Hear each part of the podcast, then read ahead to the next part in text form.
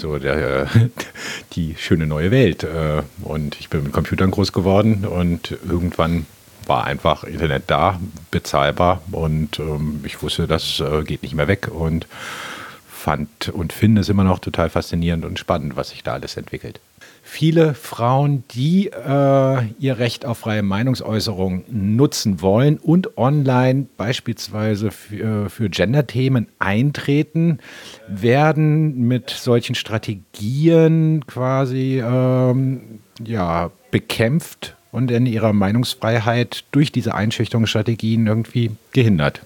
Maskulinistisch veranlagte, ähm, testosterongetriebene Männer. Robert Habeck kann sich das leisten. Als Spitzenpolitiker oder Vorsitzender der Grünen hat er ein Team hinter sich. Martin Sonneborn als Comedian, als Satiriker im Europaparlament. Einen wunderschönen guten Morgen.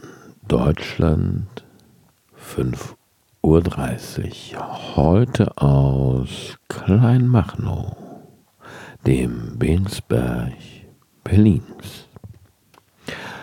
Wie ihr schon in den ersten Schnipseln ganz sicher herausgefunden haben werdet, rede ich heute mit Markus Beckedahl, dem Gründungschef von netzpolitik.org.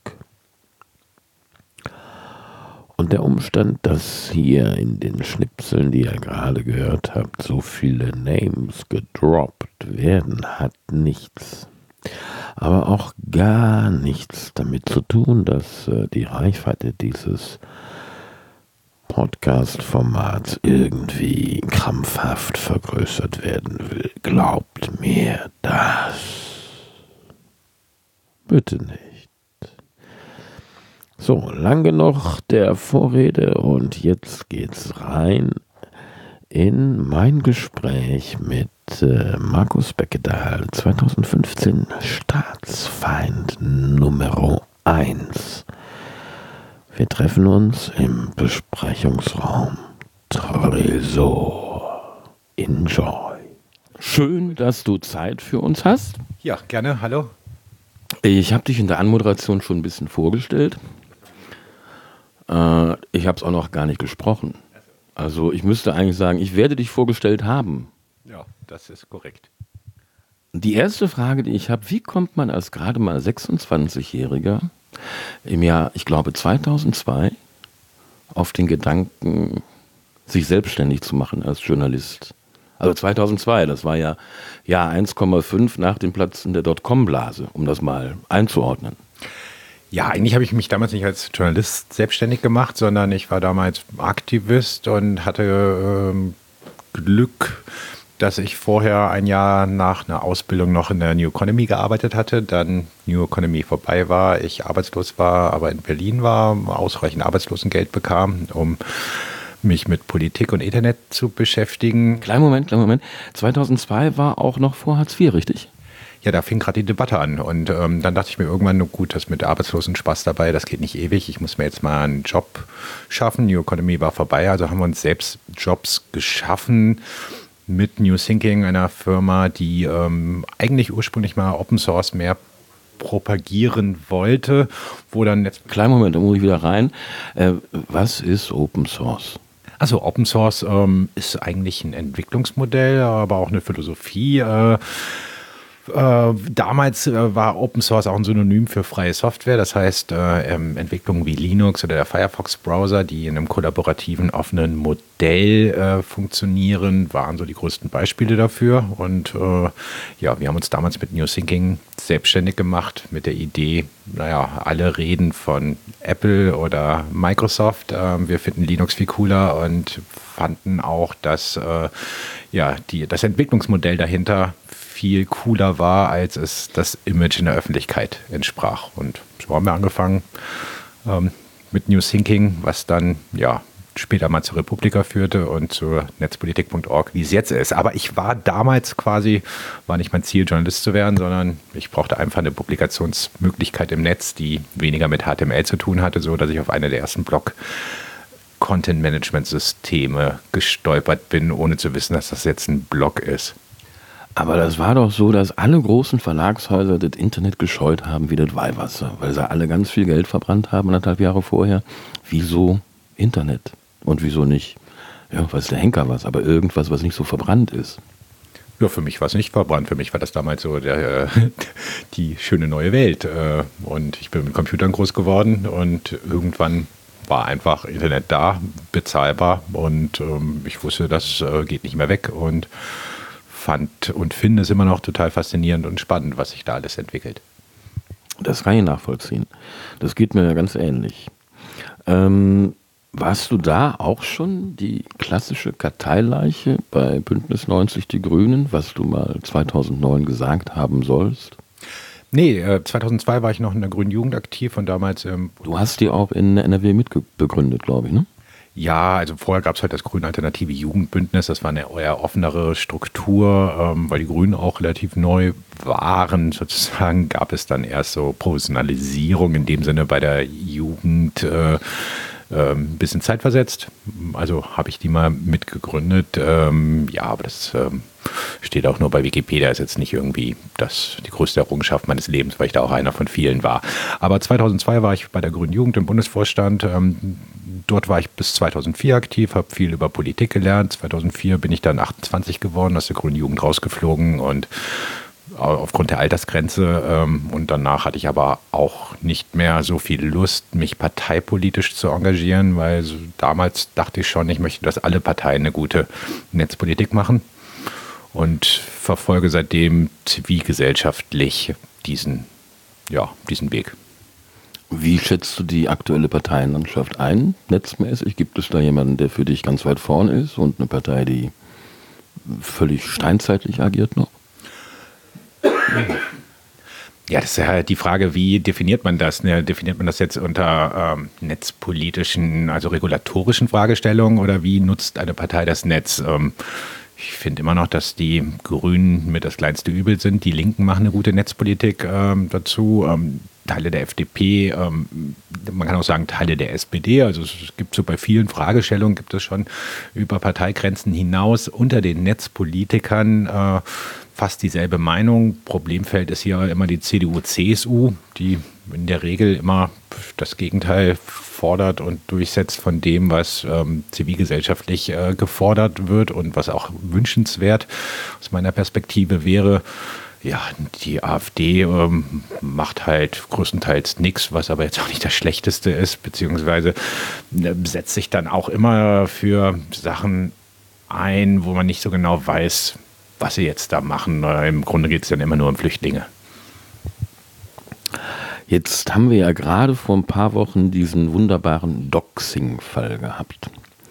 Ähm, magst du das vielleicht auch nochmal kurz erklären für, für Leute, die gerade drei Jahre alt sind? Was ist Doxing? Na, Dreijährige wissen das wahrscheinlich schon. Ähm, äh, äh, Doxing ist ähm, eine Strategie, um andere Menschen zu entblößen, indem man in der Regel hm, private Dokumente den Zugriff darauf erlangt und die wiederum ins Netz stellt. In der Regel ist es äh, ja, äh, so motiviert, dass man jemandem anderen schaden möchte. Doxing wird auch immer mehr im politischen in der politischen Auseinandersetzung von äh, Kräften eingesetzt, die sich einfach nicht an Regeln halten wollten, beziehungsweise auch äh, Grundrechte anderer einfach so verletzen, weil es ist ja ein Eingriff in eine Privatsphäre, wenn man quasi wie in diesem Fall wahrscheinlich der Fall aus seinem Kinderzimmer heraus äh, Menschen mit einer anderen Meinung versucht, ihre E-Mail-Passwörter zu erraten, quasi eine Bequemlichkeit oder eine Unwissenheit in IT. Ähm, äh, ausnutzt, mit dem Ziel, äh, an Dokumente zu kommen, an private Kommunikation zu kommen, sie zu veröffentlichen, um Leute ähm, zum Schweigen zu bringen oder einzuschüchtern. Das ist Doxing. Doxing ist, sagen wir mal, eher so aus einer so subkulturellen Zusammenhängen im Netz entstanden, dass vor allen Dingen junge Männer mit zu viel Testosteron, Wut und Zeit äh, andere, die in ihren Communities vielleicht mehr Aufmerksamkeit hatten oder vor so Lalz einfach nur aus Spaß und ohne Verständnis dafür, dass man halt Schaden anrichtet und andere Menschen damit verletzen kann, einfach mal quasi so Aktionen gemacht hat, vergleichbar mit in der Vor-Internet-Zeit vielleicht ähm, ja, Telefonzellen anzünden. Hast du da belastbare Zahlen, die dieses, äh, ähm, diese pointierte Haltung, dass es vor allen Dingen Testosteron überversorgte Männer sind, die das machen, belegen? Nee, das ist halt einfach meine Erfahrung damit äh, und ähm, ich verfolge diese Entwicklung schon seit mehr als zehn Jahren. Ähm, ich habe ein bisschen Einblicke in diese Subkulturen, wo sie herkommen. Ähm, habe da jetzt keine genauen Zahlen, aber es ist schon merkwürdig, dass auch in der ganzen dokumentierten Literatur es vor allen Dingen eher Männer sind. Was heißt eher Männer? Also es gibt selten Frauen, die als Täterinnen hier in diesen Fragen äh, ähm, zu, äh, an die Öffentlichkeit kommen und vor allen Dingen sind viele der Opfer mittlerweile Frauen. Das ist auch ein globaler Trend, der nicht nur in Deutschland vor sich hält. Also mit anderen Worten, viele Frauen, die äh, ihr Recht auf freie Meinungsäußerung nutzen wollen und online beispielsweise für, äh, für Gender-Themen eintreten, werden mit solchen Strategien quasi ähm, ja, bekämpft und in ihrer Meinungsfreiheit durch diese Einschüchterungsstrategien irgendwie gehindert. Und das kommt halt in, sagen wir mal, in repressiveren Staaten, die weniger Gleichberechtigung in der Gesellschaft haben, wohl häufiger vor als bei uns. Aber auch bei uns gibt es klar diese Trends, dass eher ja, maskulinistisch veranlagte, äh, Testosteron getriebene Männer äh, für solche Taten verantwortlich sind. Und in der Regel hat man das Gefühl, dass diesen Personen auch gar nicht so bewusst ist, was sie da für einen Schaden anrichten, sondern es wird eher so in, in diesen Kreisen als Kavaliersdelikt angesehen, als ähm, Spiel und Spaß ja, ohne zu erkennen, dass man da mit, mit solchen Strategien auch, wenn man sehr erfolgreich ist, ähm, Leben zerstören kann. Jetzt hat ja im, im jüngsten Doxing-Fall oder, oder als Konsequenz auf diesem jüngsten Doxing-Fall Anfang Januar diesen Jahres ähm, einer meiner persönlichen großen Hoffnungsträger der jungen Bundespolitiker-Generation, Robert Habeck, seinen kompletten Abschied aus allen sozialen Netzwerken verkündet. Was hältst du davon? Ja, irgendwie hat er da, da, nicht den Abschied aus allen sozialen Netzwerken verkündet, sondern er hat einen Abschied aus Facebook und, Insta äh, und Twitter verkündet, ist aber selbst noch bei äh, Instagram und wahrscheinlich auch bei WhatsApp. Insofern finde ich das erstmal so ein bisschen merkwürdig, wenn Personen sagen, aus Protest gegen Facebook oder sonst wie tritt man aus Facebook aus und ist dann noch auf Instagram und WhatsApp aktiv, weil das gehört alles zu Facebook. Der anderen Seite hat ja Robert Habeck äh, zwei Sachen miteinander vermischt, nämlich auf der einen Seite, dass wohl ähm, das Facebook-Profil seiner Frau gehackt wurde und äh, private Familienkommunikation öffentlich wurde, um ihm zu schaden. Das ist das eine. Und er hat dann noch in einem von der thüringischen Grünen verwendeten Wahlwerbevideo ein Wort falsch gesagt und sich irgendwie gewünscht, dass Thüringen bald mal weltoffen werden würde. Was ein bisschen komisch klang, weil die Grünen da eine Regierung sind und das gerne weiterbleiben wollen würden.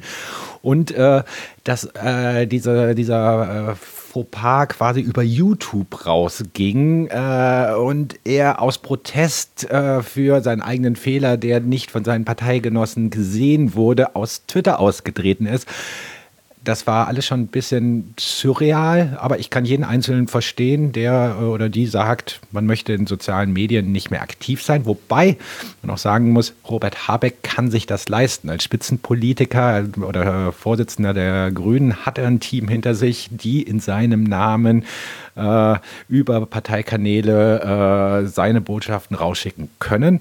Das können, hat nicht jeder andere Politiker oder politisch Aktive. Das heißt, er kann sich das leisten. Ob das jetzt so langfristig die beste Strategie ist, muss er selbst sehen. Ich erinnere da immer nur an Ilse Aigner, die ähm, vor wenigen Jahren als äh, Verbraucherschutzministerin aus Protest gegen Facebook aus Facebook öffentlichkeitswirksam austrat und zwei Jahre später dann wieder eintrat, weil sie feststellte, ähm, sie ist jetzt nicht mehr Verbraucherschutzministerin, äh, aber sie hätte dann doch ganz gern irgendwie die äh, PR-Möglichkeiten, die Facebook ihr als Politikerin ähm, äh, zur Verfügung stellt. Ja, also ich fand Herrn Habeck ja unmittelbar nach der letzten Bundestagswahl wirklich ein, ein, äh, einen Lichtblick in äh, jedem möglichen Panel, in jeder möglichen Talkshow. Er hat ja jetzt auch wenig ausgelassen, ähnlich wie Herr Maas, aber irgendwie hat er einen sehr viel entspannteren und ähm, ähm, realistischeren Eindruck auf mich gemacht. Nachdem er jetzt wie ich finde, Gott sei Dank Bundesvorsitzender geworden ist, ist er schon, also allein schon im Gesicht ein bisschen aufgedunsen. Findest du nicht auch? Ich gucke selten Fernsehen, insofern keine Ahnung. Ich kommentiere auch ungern das Aussehen von ähm, Politikern, Prominenten. Ähm, ja. Ja, ich wollte es eigentlich auch nur als, als Pass pro Toto nehmen für, für die Annahme, dass äh, der Job, den er da macht, wahrscheinlich keiner der stressfreiesten in Deutschland ist. Ja, also sehr viele unterschätzen, wie stressig es generell ist, Politiker oder Politikerin zu sein. Das sind nicht irgendwie, also es, sagen wir mal, es gibt die Ausnahmen, die immer dafür zuständig sind, dass es ein schlechtes Image, äh, das Politiker sein ein schlechtes Image hat. Aber die Regel, die ich kenne, das sind Politikerinnen und Politiker, die haben einfach äh, 15, 16 Stunden Tage jeden Tag. Die haben so gut wie keinen Tag frei. Ähm, die sind, äh, wenn sie das ernst nehmen und vor allen Dingen irgendwie in leitenden Funktionen sind, ständig nur am Reisen. Also das ist äh, schon einer der anstrengendsten Jobs, die äh, in Verbindung mit dem öffentlichen Druck, den man dazu auch noch aushalten muss, unsere Gesellschaft zu bieten hat. Das mögen jetzt wahrscheinlich irgendwie äh, Menschen am Fließband oder sonst irgendwie anders sehen, aber ich sage halt nur, äh, es ist auch nicht so, dass ähm, das Vorteil vortrifft, Politiker werden faul, würden nichts machen. Meine Erfahrung ist, die, also die haben keine Freizeit. Ja, das äh, kann ich auch bestätigen. Ähm, wie ist das eigentlich mit dir? Was hast du für eine Work-Life-Balance? Was für, wie viele Stunden arbeitest du in der Woche? Weiß ich nicht, 60, 70, aber es verschwimmt auch ganz viel. Also Work-Life-Balance ist für mich so, dass äh, ich meistens das tun kann, was mir auch Spaß macht und deswegen ist es jetzt auch nicht so schlimm, wenn ich dann ähm, länger als acht Stunden arbeite am Tag. Ja, das geht mir ganz ähnlich. Jetzt habe ich ja als ersten Gastgeber den, den Christian Lindner, den FDP-Chef, gehabt. Und der hat mich ähnlich wie du in seinem Büro empfangen.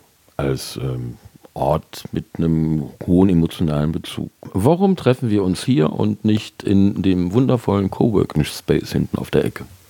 Ich war noch nie in dem Coworking Space. Wir treffen uns hier, weil ich einfach hier arbeite, wir hier einen freien Raum haben und äh, es für mich jetzt weniger Arbeit war, woanders hinzukommen. du bist also auch grundsätzlich eine faule Sau. Nö, aber ich versuche irgendwie so viel Hin- und Herreisen wie möglich äh, zu vermeiden. Also ich bin heute schon an drei verschiedenen Orten gewesen und bin auch manchmal ganz gerne im Büro, um Sachen erledigen zu können und nicht irgendwie im ÖPNV äh, oder auf der Straße, weil es auch draußen irgendwie gerade irgendwie drei Grad und regnerisch. Also das ist ähm, alles, was man drinnen machen kann, ist gerade ein bisschen cooler, als was man draußen machen muss. 100% d'accord. Warum heißt dieser Raum hier Tresor? Oh Gott, oh Gott, ja, das ist, äh, wir haben ja, äh, das ist eigentlich unser Besprechungsraum und äh, wir haben mal irgendwie eine Weihnachtsfeier gehabt, die vorletztes Jahr stattfand und äh, irgendwer kam auf die lustige Idee, äh, irgendwie die, den hier als Tanzfläche zu markieren und hat einfach Tresor draufgetan. Das war aber, glaube ich, auch die Person bei uns, die am wenigsten irgendwie mit Clubkultur in äh, Berlin zu tun hat. Und seitdem hat sich keiner gefunden in unserer dezentralen Redaktion, der oder die irgendwie dieses Schild wieder abmacht.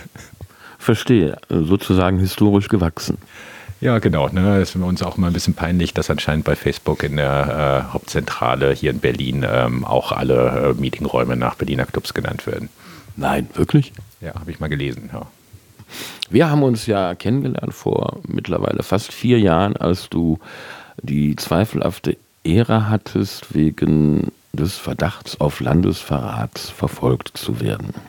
Damit bist du ja in einer Reihe mit Rudolf Augstein und eigentlich sonst niemandem mehr seit Beginn der Bundesrepublik. Ja, und mit André Meister, meinem ähm, Redakteur. Äh. Mea culpa, völlig richtig, ja. ja, ja, ähm, das war jetzt keine offene Frage.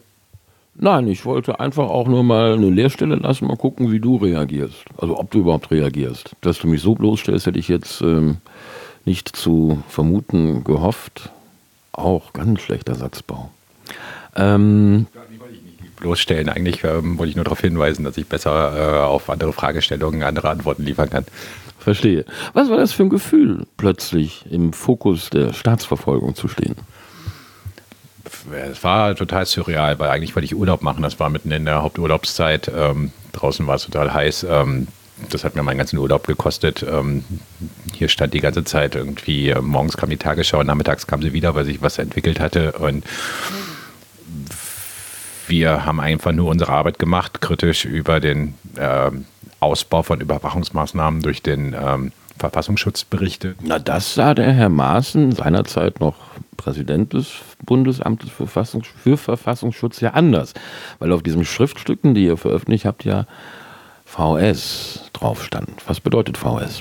Äh, äh, na, es stand drauf, dass sie nicht für die Öffentlichkeit äh, Verschlusssache, also ähm, gedacht waren. Ähm, es gibt immer noch, sagen wir mal, einen juristischen, theoretischen Streit, ob wir damals Staatsgeheimnisse äh, veröffentlicht haben oder nicht. Ähm, wir sind der Meinung, äh, sie waren nicht als Staatsgeheimnisse gekennzeichnet, deswegen war es unser gutes Recht, ähm, sie im Rahmen unserer publizistischen Arbeit zu veröffentlichen. Aber das war natürlich damals so eine sehr surreale Debatte, die dann zum, ähm, ja, zur Entlassung des Generalbundesanwaltes geführt hat, ähm, zu einer riesigen Medienaufmerksamkeit für uns und unsere Arbeit, äh, die uns sicherlich auch Reputation gebracht hat, aber letztendlich hätten wir uns das eigentlich auch alle schenken können, weil die, äh, sagen wir mal, die äh, Vorwürfe waren aus unserer Sicht ziemlich haltlos und das hat uns damals auch relativ entspannt sein lassen, weil uns war die ganze Zeit klar, äh, vor, selbst wenn das vor Gericht geht, dann wird das zwar mühsam und nervig für uns, aber ähm, wir waren der Meinung und sind der Meinung, man ko konnte uns damals und kann uns nicht nachweisen, ähm, dass wir den Vorsatz hatten, die Bundesrepublik Deutschland äh, äh,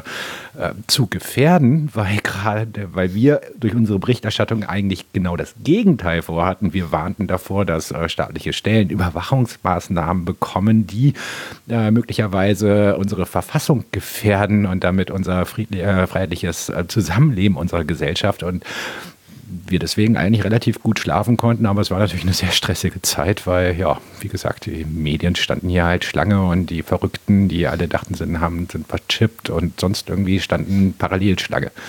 Habt ihr denn in dem Moment, wo ihr euch überlegt habt, diese, diese Schriftstücke zu publizieren, auch nur ansatzweise eine Idee davon gehabt, was das für, für Konsequenzen seitens des Bundesamtes haben könnte?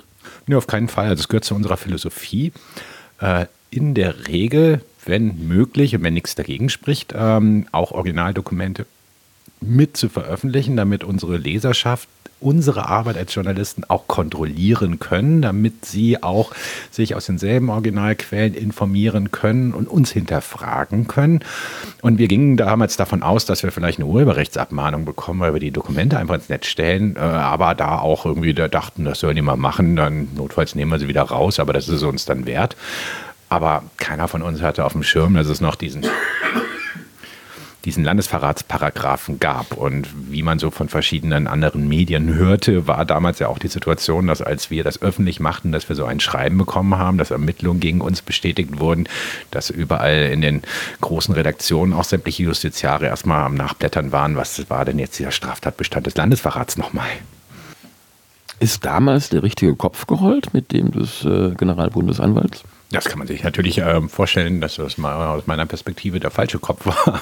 Wer wäre der Richtige gewesen? Na, für die Anzeigen und für die Ermittlungen war Hans-Georg Maaßen, der damalige Verfassungsschutzpräsident, zuständig und verantwortlich. Er hat das Ganze in die Wege geleitet. Der Generalbundesanwalt war dann, sagen wir mal, eher so der Depp, der in der Mitte stand, der die Ermittlungen dann führen musste, irgendwie. Äh, sie auch nicht beenden wollte, als dann die öffentliche Erregung da war. Und eigentlich war er ein Bauernopfer, damit irgendwie die Diskussion mal ziemlich schnell ähm, aus dem Sommerloch irgendwie ähm, äh, abgebrochen wird, bevor wahrscheinlich mehr Journalisten mal genau hingeguckt hätten, wie kamen eigentlich diese ganzen ähm, ja, äh, äh, Ermittlungen überhaupt zustande und wer hat da welches Interesse wie äh, intern durchgesetzt.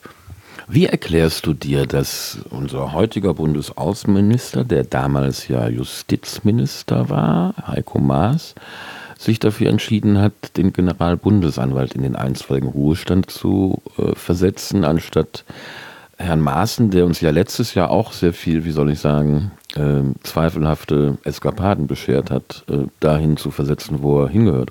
Ja, ist ganz einfach. Der ähm, ähm, Heiko Maas, der damalige Justizminister, hatte den Generalbundesanwalt als Unterstellten und der Verfassungsschutz war dem Innenministerium unterstellt. Und die Ermittlungen sind ja übers Innenministerium lanciert worden, wohl mit Unterstützung des Kanzleramtes ist es noch ungeklärt, wann wie äh, Heiko Maas davon als Justizminister wusste, aber die Entlassung des Generalbundesanwaltes erfolgte ja, weil dieser nicht ähm, die Rechtsauffassung des Justizministeriums seinerzeit vertrat, dass wir keine ähm, äh, Staatsgeheimnisse veröffentlicht hatten, sondern nochmal ein Gutachter selbst beauftragen wollte, äh, länger zu gucken, ob es vielleicht doch Staatstrojaner, äh, Staatsgeheimnisse gewesen sein könnten.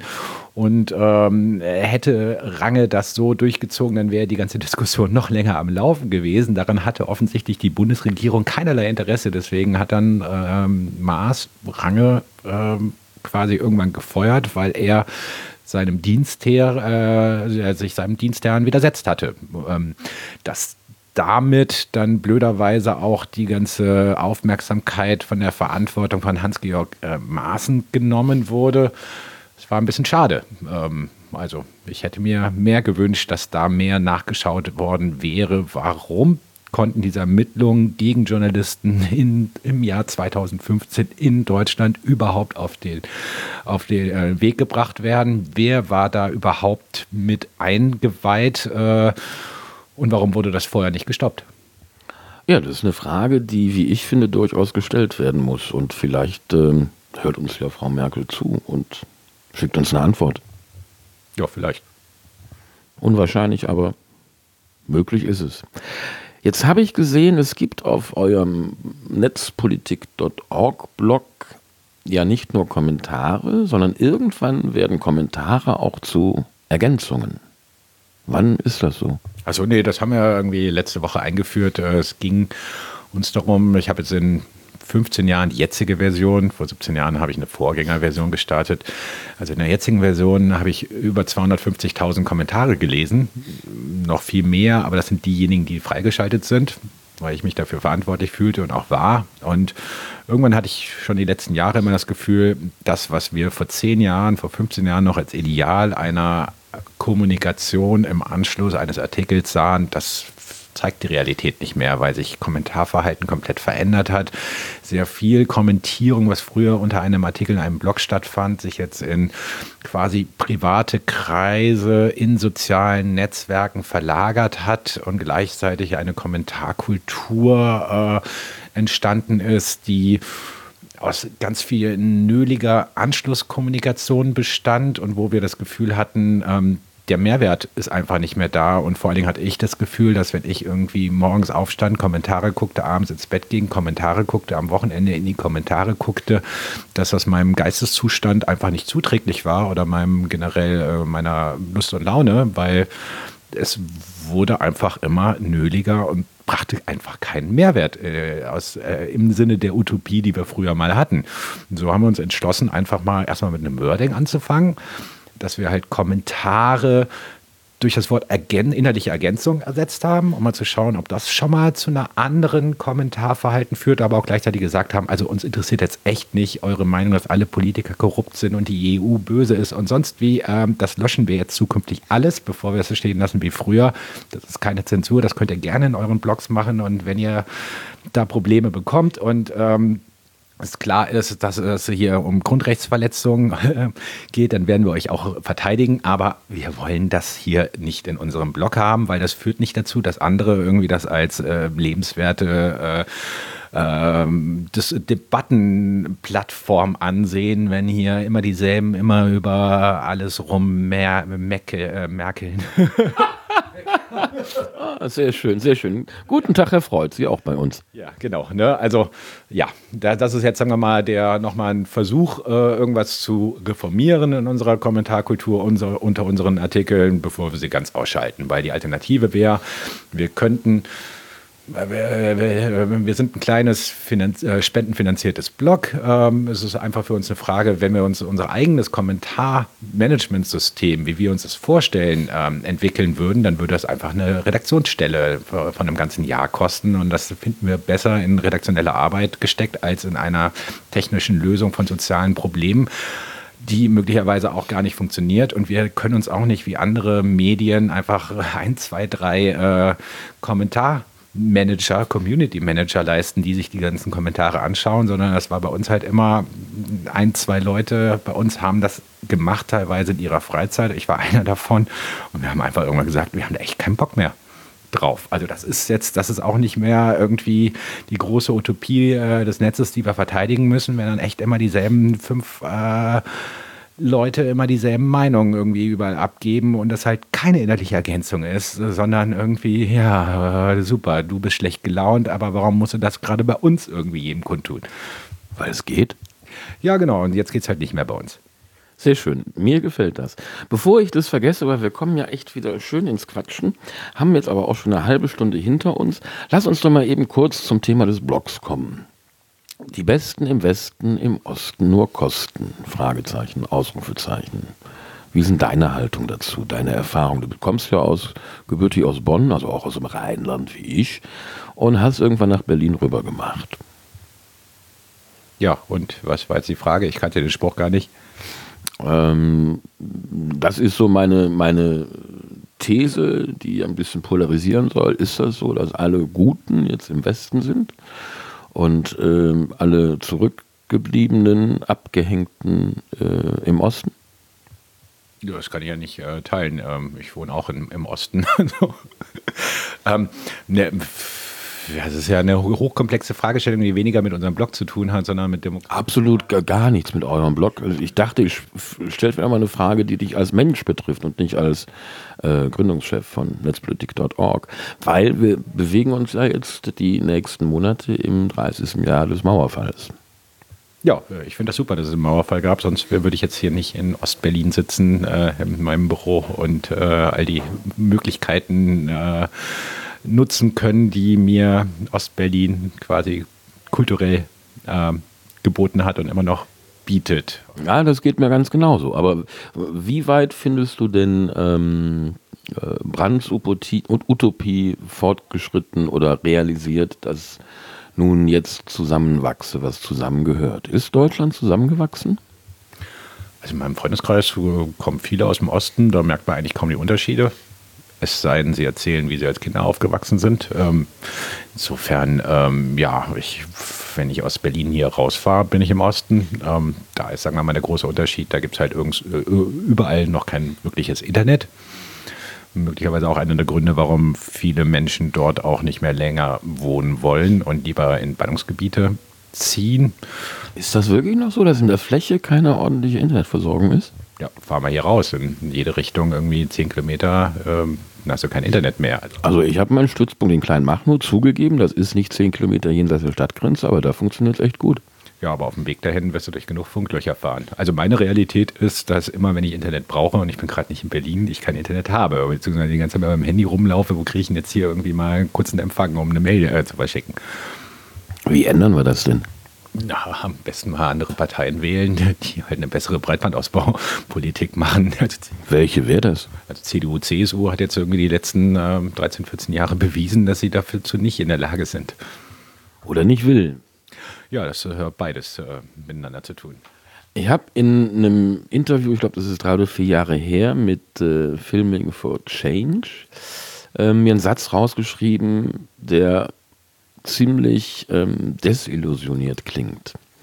Du sagtest, da wäre natürlich schön, wenn Menschen irgendwie ihre Rolle in einer Demokratie so einnehmen würden, wie die Demokratie sich das gedacht hat. Ja, also es wäre natürlich immer schön, wenn alle ähm, Bürger und Bürgerinnen äh, äh, sich an allen demokratischen oder vielen demokratischen äh, Debatten beteiligen würden. Ähm, die Realität sieht halt ganz anders aus. Also Politikwissenschaftler sprechen beispielsweise von der demokratischen Elite, die unter 5% der Bevölkerung hat. Mit demokratischer Elite meinen sie einfach nur, dass Menschen äh, bereit sind, einen Teil ihrer Freizeit zu opfern, um von Gewerkschaften bis Parteien eine gesellschaftliche, verantwortliche Rolle, sei sie noch zu klein, überhaupt zu übernehmen. Das aber auch bedeutet, 95 Prozent ähm, kommen höchstens als Wählerinnen oder Wähler in Frage, wovon aber auch dann insgesamt nur 70 bis 80 Prozent bei Landtagswahlen weniger ihr Recht auch tatsächlich nutzen. Und insofern würde ich nicht sagen, dass das desillusioniert klang, sondern naja, es wäre halt schöner, wenn es anders wäre, aber müssen wir halt leider mit umgehen. Vielleicht. Hast du eine Vision, wie sich das ändern lassen könnte? Na, ich äh, würde mich freuen, wenn quasi Politik mehr Schnittstellen auch öffnen würde, damit sich halt auch Bürger außerhalb von alle vier Jahre wählen oder man muss irgendwie äh, äh, ja, eine Lebensversicherung mit, mit einer Parteizugehörigkeit abschließen, ähm, sich besser beteiligen könnten. Dazu bietet das Netz Möglichkeiten, einfache Möglichkeiten werden teilweise schon bereitgestellt, beispielsweise über ein Informationsfreiheitsgesetz Informationen zu bekommen. Da gibt es zwar noch viele Hürden und viele, sagen wir mal, äh, Räder, die noch zu langsam drehen, zu viele Ausnahmen, aber ich würde mich freuen, wenn halt ja generell mehr Schnittstellen da wären, um mehr Menschen halt motiviert werden würden, Verantwortung in unserer Gesellschaft zu übernehmen und sich in demokratische Prozesse und Diskurse einzubringen. Und zwar ohne, dass man erstmal Mitglied in einer Partei wird, da jahrelang Plakate klebt, bis man auch mal irgendwo was mitreden darf. Das ist eigentlich, seitdem ich seit 20 Jahren irgendwie oder vor 20 Jahren in, Partei, äh, in einer Partei aktiv war, das, was eigentlich alle immer sagen, aber ich habe heute noch nicht das Gefühl, dass es tatsächlich auch, dass Parteien und äh, demokratische Strukturen so offen geworden sind, dass sie, dass sie so eine bessere Teilhabe ähm, ermöglichen. Also ich bin ja Parteimitglied seit drei oder vier Jahren, glaube ich, und ich finde, es gibt überhaupt nur in unserem, in diesem unserem Lande, wie unser Einheitskanzler zu sagen pflegte, eine einzige Partei, in die man überhaupt eintreten kann, wenn man eben nicht diese Ochsentour des Plakateklebens etc. pp. machen möchte. Und das ist die Partei, die Partei. Ja, ich äh, habe in meinem Freundeskreis diverse Leute, die da Mitglied sind. Ähm, ich finde es halt immer ein bisschen grenzwertig oder sagen wir mal, ich bin noch nicht so ganz davon überzeugt, dass man mit einer, mit einer äh, Satirepartei, äh, dass das ein gleichzeitiger Ersatz ist für Teilhabe in einer normalen demokratischen Partei. Damit möchte ich jetzt nicht sagen, dass die eine Mitgliedschaft da bescheuert ist oder sonst wie, aber ich habe manchmal das Gefühl, dass sehr viele Leute das auch ernst nehmen, was da passiert und eher, sagen wir mal, von progressiven Parteien Wählerstimmen zu einer Satirepartei rübergezogen werden, die dann auch dem progressiven Lager generell äh, fehlen, die dann natürlich, was dann natürlich wieder dazu führt, dass es mehr konservative Führung oder Regierungen gibt und dass halt natürlich so eine Partei oder die Partei als Satireorganisation, als NGO super wäre, aber nun leider als Partei versucht würde. Und das Problem ist halt, ganz viele Leute kapieren das nicht so genau. Ne? Und ja, aber der Benefit ist doch, ich meine, wenn die Partei die Partei keine Partei wäre, sondern einfach die Satire-Formation, die, die Martin Sonneborn mit der Titanic-Chefredaktion seit Jahrzehnten ausfüllt, dann gäbe es das Gesetz Sonneborn ja gar nicht. Ich meine, Sonneborn hat da mit der Partei dafür gesorgt, dass dieser Bundeswahlleiter ähm, auch irgendwie überprüft werden kann, überhaupt erst. Ja, das sind so die kleinen Sachen, wo man halt sagen kann, ja, ist halt ein bisschen blöd, dass das von keiner anderen Partei so ausgenutzt wurde. Du sprichst jetzt darauf an, dass die Partei irgendwie äh, ne, als Reaktion auf äh, den Goldbarrenverkauf bei der AfD. Nein, nein, nein, nein, nein, nein, nein. Es war früher. Ähm, der Bundeswahlleiter hatte die, die Sonneborn-Partei 2009 nicht zur Bundestagswahl zugelassen, weil er ihr keine ernsthafte politische Arbeit unterstellt hat. So weit, so gut. Ähm, im Anschluss wurde ein Rechtsstreit darüber geführt, dass es keine Rechtsmittel gegen diesen Entscheid des Bundeswahlleiters gibt. Und diesen Rechtsstreit hat äh, die Partei gewonnen. Seitdem kann der Bundeswahlleiter, äh, gibt es nochmal eine übergeordnete prüfende Instanz. Ja, also na, sagen wir mal, was, was mich also Demokratie theoretisch ein bisschen stört, ist, dass wir jetzt Martin Sonneborn als Comedian, als Satiriker im Europaparlament haben, sein Abstimmungsverhalten ist manchmal ganz gut, sozusagen, weil ja, er auch manchmal von der Regel abweicht, alles immer Ja, Nein zu stimmen, abwechselnd. Aber nichtsdestotrotz, man muss sich das nur mal so vorstellen, was wäre, wenn jetzt äh, Martin Sonneborn äh, nicht irgendwie eine progressive linke äh, Positionierung, die seine Wählerschaft gut findet, vertreten würde, sondern wenn wir da irgendeinen rechten Satiriker drin hätten, der irgendwie äh, dazu beiträgt, durch seine Arbeit quasi das Ansehen von Demokratie immer ins Lächerliche zu ziehen. Also das ist das, wo, was mir immer so ein bisschen Bauchschmerzen macht bei der Partei, dass äh, quasi immer so der Eindruck entsteht, alles korrupt, alles irgendwie undemokratisch, man macht sich darüber lustig und äh, lacht gemeinsam darüber, ohne irgendwie zu erkennen, so hey, Demokratie ist mitmachen und ähm, Demokratie ist manchmal anstrengend, äh, aber wenn irgendwie die ganze Intelligenz ja äh, einfach nur noch einen auf Satire macht, dann äh, machen halt andere Politik. Ja, ich glaube, dass ähm, da einiges dran ist. Ich glaube aber auch, dass ähm, Sonneborn eine Lücke füllt, die einfach viel zu groß ist. Also diese normale, ernsthafte Mainstream-Politik, ähm, die ist ja sterbenslangweilig. Also ich bin Zeit meines Lebens, seit ich äh, denken kann, politisch interessiert, habe aber, nachdem ich mir die Hörner 83 in Bonn bei, bei, äh, und, und in Mutlangen abgestoßen habe, ähm, immer weniger Lust verspürt, da irgendwie mitzumachen, weil es einfach grottenlangweilig ist. Dann habe ich irgendwann diese, diese Sonneborn-Befragung von Herrn Oettinger, als er zum, sich zum äh, Kommissar äh, machen lassen wollte, äh, mitbekommen. Und die war einfach amüsant. Man konnte herzhaft lachen. Es war natürlich nicht, äh, nicht äh, hochseriös, aber in mir hat das ähm, eine Lust geweckt, äh, ein bisschen wieder mitzutun da. Und ich glaube, dass diese, dieser, dieser Lust- und Spaßfaktor einfach viel zu kurz kommt und vielleicht sogar mitverantwortlich sein kann dafür, dass so wenig Leute ihre demokratischen Rechte, vielleicht auch Pflichten, je nachdem, wie man es sehen möchte, wahrnehmen. Ja, ich äh, war immer schon der Meinung, Politik muss Spaß machen und muss mehr Spaß vermittelt werden. Aber im Endeffekt ist mir jede Fachpolitikerin, jeder Fachpolitiker in einem Parlament lieber als ein Satiriker, der ab und zu mal, wenn eine Kamera auf ihn gerichtet ist, lustige Fragen stellen kann, aber sonst eigentlich äh, nicht wirklich bei Facharbeit anwesend ist und glänzt. Verstehe. Mensch, Markus, jetzt haben wir schon 40 Minuten. Ich danke dir sehr für deine Einladung ähm, und wünsche dir und netzpolitik.org. Alles Gute, vielleicht möglichst wenig weitere äh, Ermittlungen wegen Landesverrats oder ähnlichem.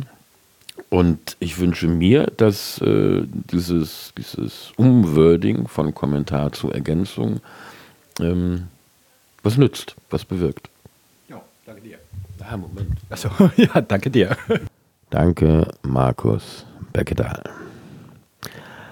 Das war einer der Podcasts, die mir, als ich die Idee geboren habe oder sie mir sozusagen eingeimpft worden ist von Erik Milgram, am äh, allermeisten am Herzen lag. Markus ist wirklich, wie ich finde, ein weißer Ritter der Demokratie.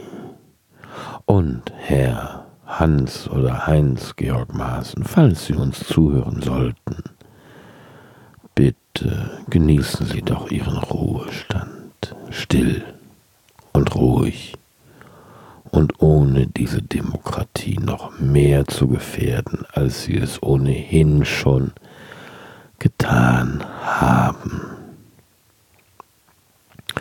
Vielen Dank, Herr Maaßen. So, jetzt für alle anderen ordentlichen Mithörerinnen und Mithörer. Wir werden unseren Podcast auf äh, Ihren und euren Wunsch hin ein wenig verlegen. Er wird also in Zukunft nicht mehr am Samstag, sondern Freitagmorgens um 5.30 Uhr on air gehen. Und unser nächster Gesprächspartner in zwei Wochen minus einem Tag wird sein der Kämmerer und mehrfacher Beigeordneter der Stadt Bergisch Gladbach, Frank Stein. Ich kann euch versprechen, dass dieses Gespräch wirklich sehr, sehr, sehr, sehr, sehr nicht nur informativ, sondern auch amüsant wird, weil Frank Stein ist äh, bekennender Sozialdemokrat, Genosse. Was in diesen unseren Tagen im Jahr 2019 kein leichtes Los ist. Wie auch immer, ich freue mich auf euch. Wenn ihr Anregungen habt, Wünsche, egal was auch immer, schreibt es bitte unten in die Kommentare. Dann erreicht's mich und ich kann sie aufnehmen und den Podcast für euch noch genussvoller gestalten. Ich danke euch für eure Aufmerksamkeit, Ihnen natürlich auch mit all den Leuten, mit denen ich per Sie bin und wünsche euch eine wunder, wunderschöne Vorfrühlingszeit. Wir hören uns wieder am, nicht am 9., nein, nein, am 8. März. Und bis dahin, ciao, ciao und stay tuned. Bye bye.